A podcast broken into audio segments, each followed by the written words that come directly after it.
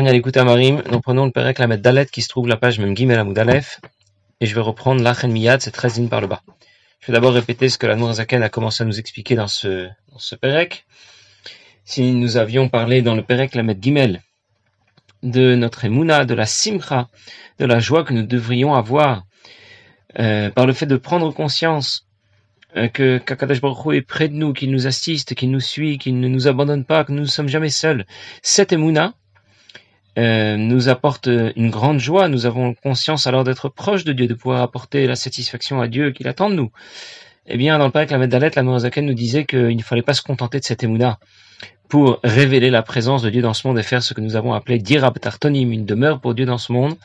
Mais nous avons l'intention d'intégrer davantage, de vivre davantage cette émouna, de la traduire sur le terrain, sur le terrain de la pratique des mitzvot, de l'étude de la Torah. Ne pas faire seulement une demeure pour Akadosh Baruch dans ce monde, ça veut dire de révéler sa présence par notre seule présence et notre seule conscience de l'existence de Dieu. Mais aussi que cette émouna aille un peu plus loin sur le terrain et qu'on puisse euh, révéler la présence de Dieu par l'étude de la Torah et la pratique des mitzvot. Alors Zaken a commencé à expliquer de quelle façon euh, se traduit la révélation de la présence de Dieu. Et nous avons fait la différence la dernière fois entre les Avot, les Nevim, les autres prophètes, Moshe Rabbeinu, les Bnei Israël au moment de Matan Torah. Et nous avons expliqué que pour les Avot, la révélation de Dieu était permanente et pourtant, ils étaient un kéli, ils étaient un réceptacle adéquat pour cette révélation de Dieu. Ils la supportaient du premier au dernier jour de leur vie.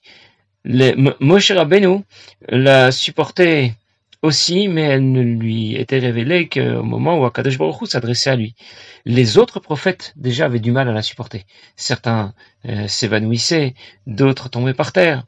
Et ce qui nous intéresse. Les Bnei Israël, au moment de Matan Torah, eux ne l'ont absolument pas supporté. Dieu se révèle à eux. Et il leur dit, je suis votre Dieu, vous n'aurez pas d'autre Dieu. Et les Bnei Israël ne le supportent pas au point que leur nishma, nishmatan, leur neshama quitte leur corps. Alors, qu'est-ce qu'Akadosh Baruch a proposé immédiatement? La reine Miyad, à Marlahem, qu'est-ce qu'il leur a dit? Dieu veut résider auprès de nous mais nous ne sommes pas en mesure de le supporter. Alors, il leur a dit à Marlaim la sot le Mishkan. Il leur a dit de faire un Mishkan. Un tabernacle. Uvo Kodashim. Kodashim. Dedans, il y aura un saint des saints dans lequel se trouvera le Haron. Le Ashra'at Shrinato. C'est là que va résider la présence de Dieu. Kaman, qui correspond à la révélation de l'unité absolue de Dieu. Il n'y a que Dieu, rien d'autre. Mais les Bnei Israël ne sont pas un kéli adéquat, un réceptacle adéquat pour contenir en euh, avec euh, euh, la révélation de la Shrina en telle puissance. Et c'est pour cette raison qu'Akadosh Baruch Hu a demandé aux Bnei Israël de construire un Mishkan, un Mishkan dont l'objectif est justement de contenir la puissance de la présence de Dieu. Et de cette manière, les Bnei Israël vont pouvoir vivre à proximité, si on peut dire, de la présence de Dieu qui se révèle auprès d'eux dans le Mishkan, et en même temps de pouvoir le supporter. Pour cette raison que le Mishkan était un endroit très particulier où les inverses euh, pouvaient coexister. On nous dit par exemple au sujet du, au sujet du Kodesh HaKodashim, de l'endroit le plus saint du Mishkan, dans lequel se trouvait le Aaron, que Makom Aaron et Nominamida. Ça veut dire que lorsque l'on mesurait d'un bout à l'autre de la pièce, on trouvait Diamot. Mais lorsque l'on allait mesurer d'un bout euh, du côté du Haron jusqu'à un bout de la pièce et de l'autre côté jusqu'à l'autre bout de la pièce, eh bien on trouvait aussi Diamot. Ça veut dire quoi? Que dans le Kodesh HaKodashim, en même temps, le Haron, le, l'armoire dans laquelle se trouvaient les tables de la loi, en même temps ce Haron est présent et en même temps il ne prend pas de place. Et c'est pour cette raison que c'est le Mishkan qui va être le Keli adéquat pour Akadosh Baruch Hu, qui en même temps est présent, omniprésent dans la création. La création disparaît devant Akadosh Baruch Hu. Et en même temps, elle est bien là. Bereshit bara Elohim. Alors à l'époque des Bnei Israël, lorsque les Bnei Israël, à l'époque où les Israël étaient dans, le désert, les Bnei Israël disposaient d'un Mishkan. Ensuite, ils ont disposé de deux Batamikdashot, de, du Batamikdash, qui a été construit dans ce même intérêt, de façon à contenir la puissance de la présence de la Shrina. Et quand le Bet Amikdash a été détruit, où en sommes-nous? Bet Amikdash. Depuis que le Bet Amikdash a été détruit. Dieu n'a de demeure et de résidence. Ça veut dire où se révèle l'unité de Dieu absolu, celle devant laquelle le monde entier s'efface. Et l'arba Il se trouve dans la Torah, ce que l'on désigne ici par les Arba Amot, les quatre Amot de la Lacha. Bon, je ne vais pas développer ici pourquoi on parle quatre modes de la halakha, pourquoi on n'a pas dit simplement la Torah, mais juste dans les grandes lignes, on parle de la halakha parce que la halakha, c'est celle qui euh, révèle davantage la volonté de Dieu. La volonté, c'est ce qu'il y a de plus haut chez C'est la volonté de Dieu, nous bashim, ainsi que sa sagesse, que l'on retrouve dans les dinim, dans les règles qui viennent régir la vie d'un juif, qui viennent régir le judaïsme. Ça veut dire que depuis que le Bat a été détruit, eh bien, tu as l'occasion d'être proche de Dieu, comme le Bnei Israël pouvait l'être autour du Mishkan lorsqu'ils étaient dans le désert, et de quelle manière Lorsque tu vas étudier la Torah? Alors tu t'attaches à Kadosh Baruch de la même manière.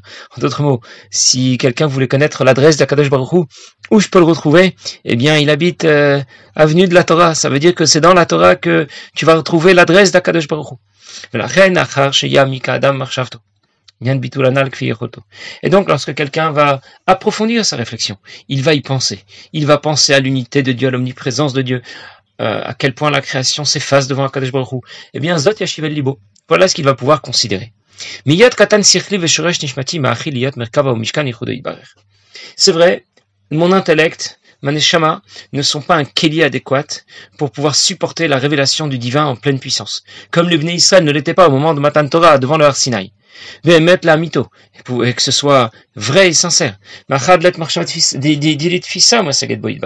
Klal, klal, puisque mes pensées ne peuvent pas saisir Akadosh Baruch Même si je peux essayer d'y réfléchir, mais ce sera très loin de ce qu'ont pu saisir les Avot, les Avraham, Yitzhak et Yaakov et les prophètes qui ont suivi. Alors, je vais faire au moins de mon mieux, il les autres et c'est le Mishkan ou Mechon. Je vais au moins essayer de faire pour Akadosh Baruch Hu, à mon niveau, lui faire un petit Mishkan, comme moi je sais le faire. Je ne sais pas le faire de la façon la plus haute, la plus extraordinaire, mais je vais le faire à la hauteur de mes moyens.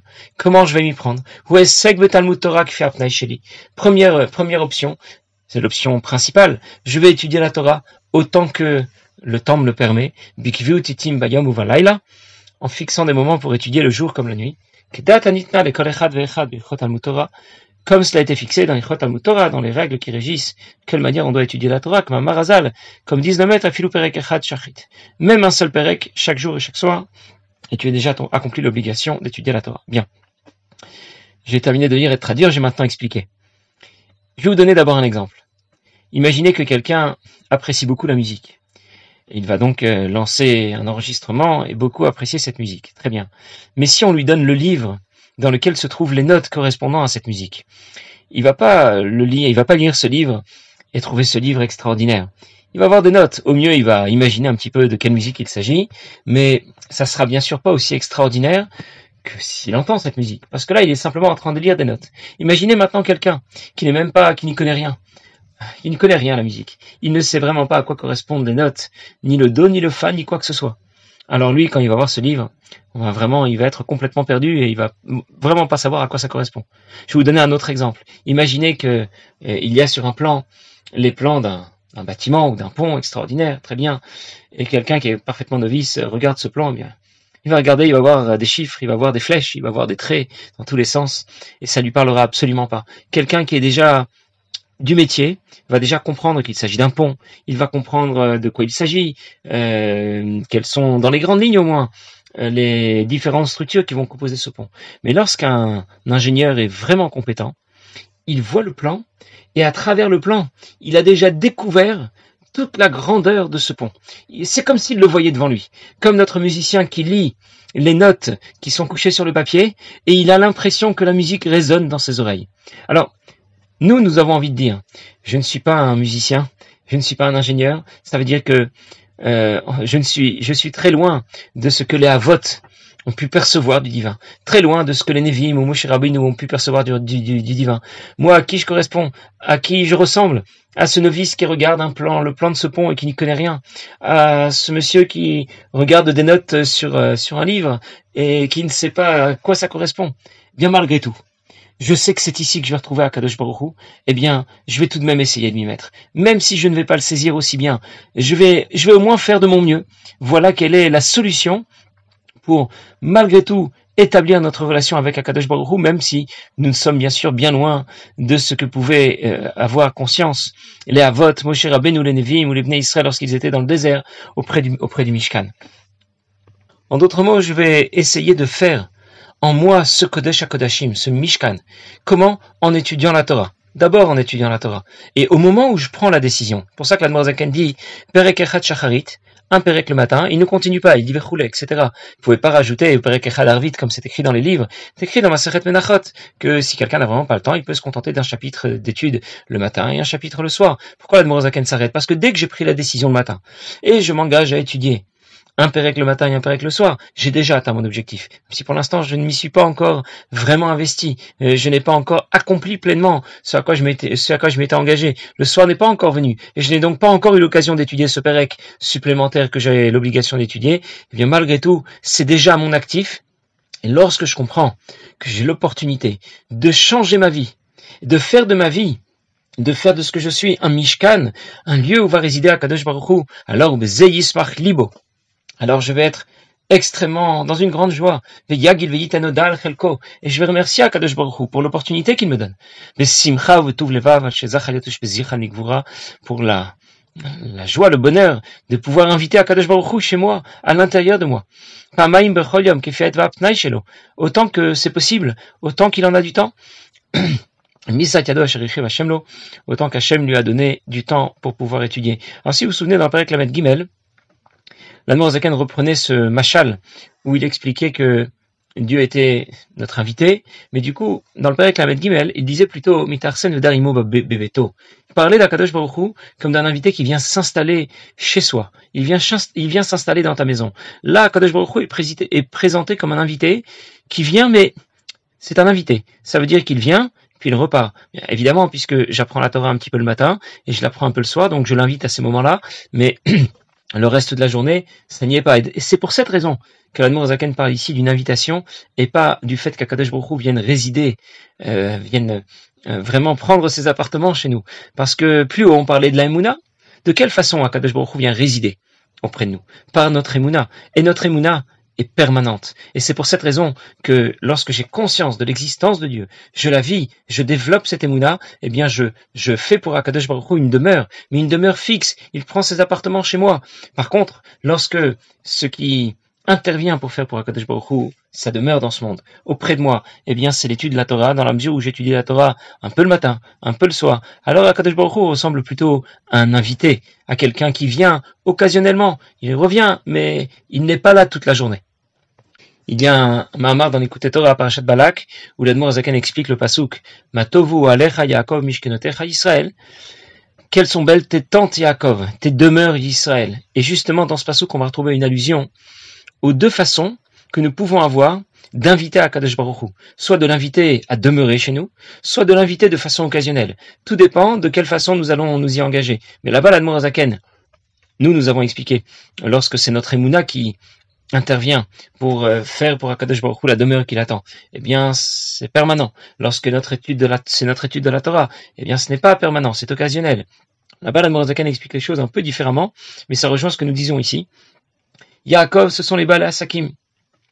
Ce sont ceux qui ont une activité professionnelle, qui travaillent, et qui malgré tout vont fixer un moment pour étudier la Torah. Et que dit-on à leur sujet? Matovu Oalecha Yaakov. Elles sont belles tes tentes, Yaakov. Une tente, c'est un lieu de résidence provisoire. Et dans ce cas, lorsque quelqu'un va étudier la Torah régulièrement, il invite Akadosh Baruch auprès de lui. C'est vrai, mais de façon tout aussi occasionnelle. Veille Israël, euh, euh, Israël, tes demeures Israël. Israël, c'est le Shem Amala, c'est le nom supérieur que l'on donne à Yaakov, que l'on donne au Béné Israël. Il s'agit des Talmidei Chachamim, ceux qui apprennent la Torah de façon permanente. Eh bien, eux vont faire pour Akadosh Baruch une demeure qui sera tout aussi permanente. Mishkenotecha, c'est une demeure. Et bien sûr, Vim Yachiv Hashemlo. Si Hachem lui donne davantage de temps. Azaitorin Yadayim Yosifometz. Eh bien, celui euh, qui qui veut s'y mettre euh, trouvera le courage de s'y mettre. Et une bonne pensée, Dieu va l'associer immédiatement à l'action. Ça veut dire le seul fait de l'avoir décidé fera déjà de toi un ushpezichan nikvura, un hôte pour Akadosh Baruch Alors jusqu'ici, nous avons vu de quelle façon être l'hôte d'Akadosh Baruch en étudiant la Torah. Dans la suite du Perek, Admor va nous expliquer qu'il est aussi possible euh, en dehors de la et de l'étude euh, permanente de la Torah des Talmidei Chachamim, il est aussi possible de faire une demeure pour Akadosh Baruch Hu. Dieu vienne résider auprès de nous, l'inviter auprès de nous, l'inviter à résider auprès de nous de façon permanente, même si je n'ai pas la possibilité d'étudier la Torah euh, depuis le matin jusqu'au soir. Et dans ce cas, la façon de procéder sera un peu différente. Cela va engager la pratique des mitzvot, la tzedaka en particulier, qui servira de, de, de, lieu de, moteur, de lieu de résidence à Kadosh Baruch mais cette fois toute la journée.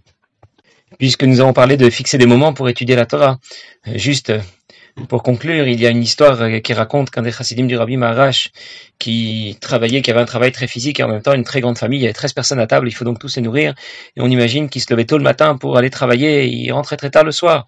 Et un jour, lorsqu'il était reçu par le rabbi Maharash en Yichidout, et que le rabbi lui a demandé s'il réservait des moments, s'il fixait des moments pour étudier la Torah, alors il s'est excusé, il a dit que, au vu de sa situation, euh, il n'a vraiment pas le temps de fixer un moment pour étudier la Torah. Le rabbi lui a dit, le rabbi Maharash lui a dit, fixer des moments, likvoa itim, itim la Torah. Qu'est-ce que ça veut dire? Ça veut dire voler du temps. Ça veut dire que, euh, même si je n'ai pas de temps, mais je vais voler du temps dans mon planning pour essayer d'y arriver.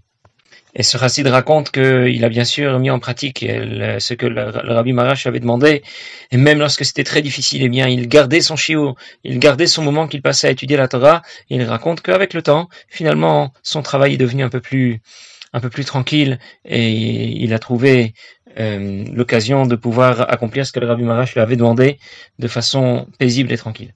Bien, nous verrons la suite la prochaine fois. Passez une bonne journée.